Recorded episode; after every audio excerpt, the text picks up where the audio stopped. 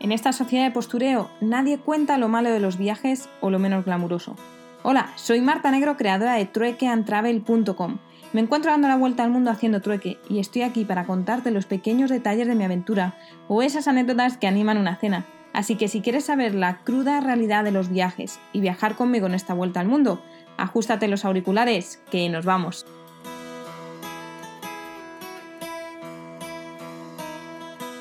Muy buenas desde una de las partes más, más turísticas de Bangkok, que es al lado de la calle Khao San Road.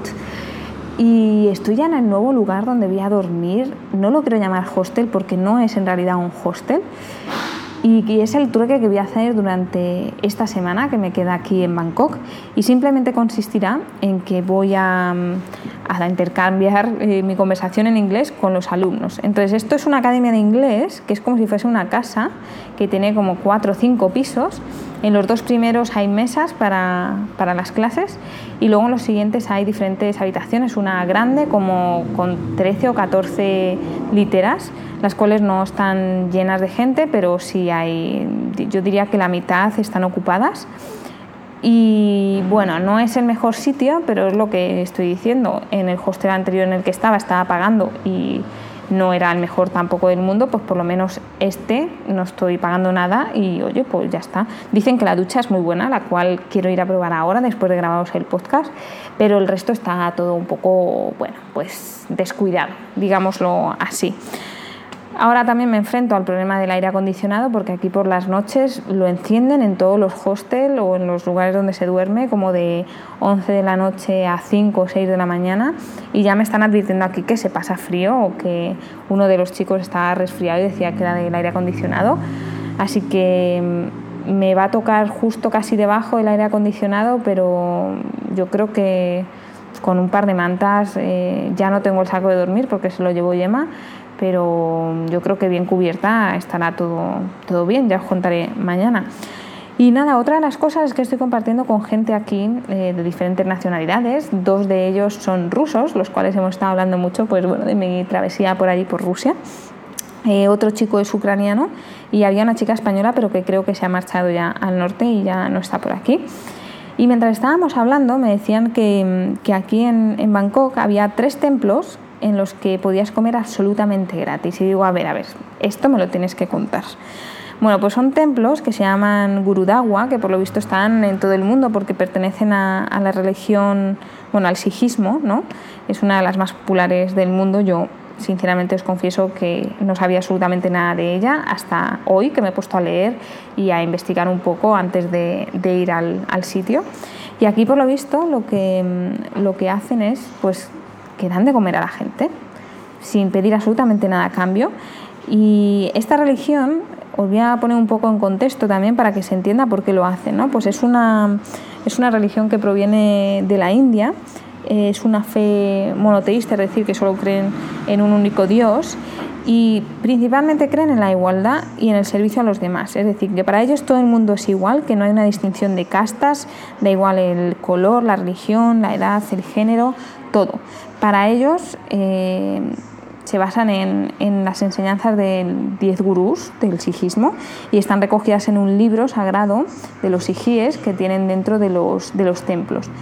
Por lo visto todavía no, no, hemos entrado a ninguno de los templos a pesar de que hemos ido a comer porque te daban de comer fuera, pero lo que he estado leyendo es que no tienen ningún tipo de decoración, solo está el libro sagrado el cual guardan por la noche, lo sacan por la mañana, le ponen, incluso creo que he leído como una especie de un ventilador.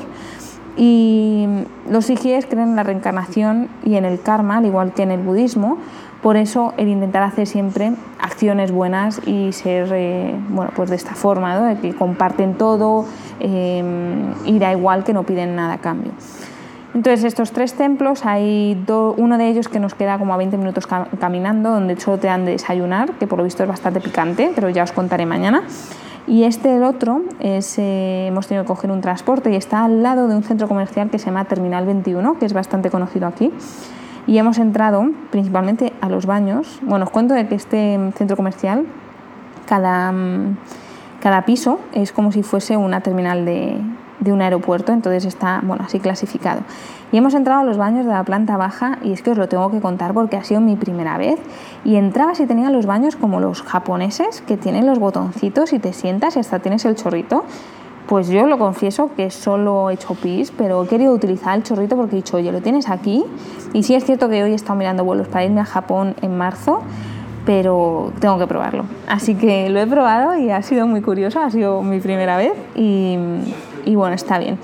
Bueno, os cuento que después de esto, pues ya sí que hemos ido al, templo y lo único que te tienes que cubrir la cabeza y las mujeres, pues se supone que no puedes ir con tirantes ni con escote, pero eso ocurre en todos los sitios. Así que te cubre la cabeza tanto los hombres como las mujeres y nos han dado un plato, toda la comida es vegetariana, lo cual es, bueno, increíble y había arroz, arroz con lentejas, em, judías, como unos curris de todos indios, unas tortillas, nos han dado hasta postre, que era como una masa de, de zanahoria con, con, leche condensada y con, ¿cómo se llama?, con azúcar, y la verdad que estaba todo buenísimo.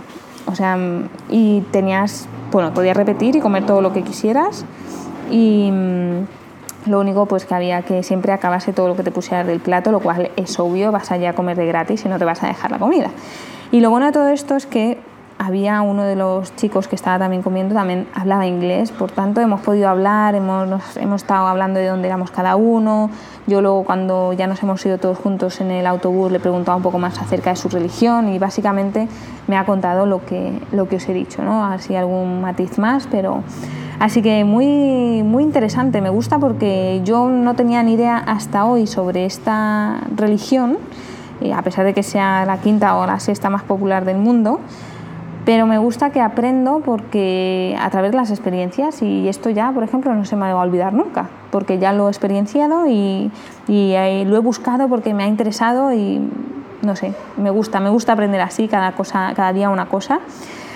Así que nada, mañana tengo otro plan que si todo sale bien también va a ser bastante interesante. Aquí sí que creo que me lo reservo para contároslo todo mañana. Y poco más, eh, ya voy a empezar a ver si tengo algún ratito libre y empiezo a subir de nuevo los podcasts, así que acordaros www.troicantravel.com barra podcast y mañana hablamos y, y os cuento. Venga, un abrazo, chao chao.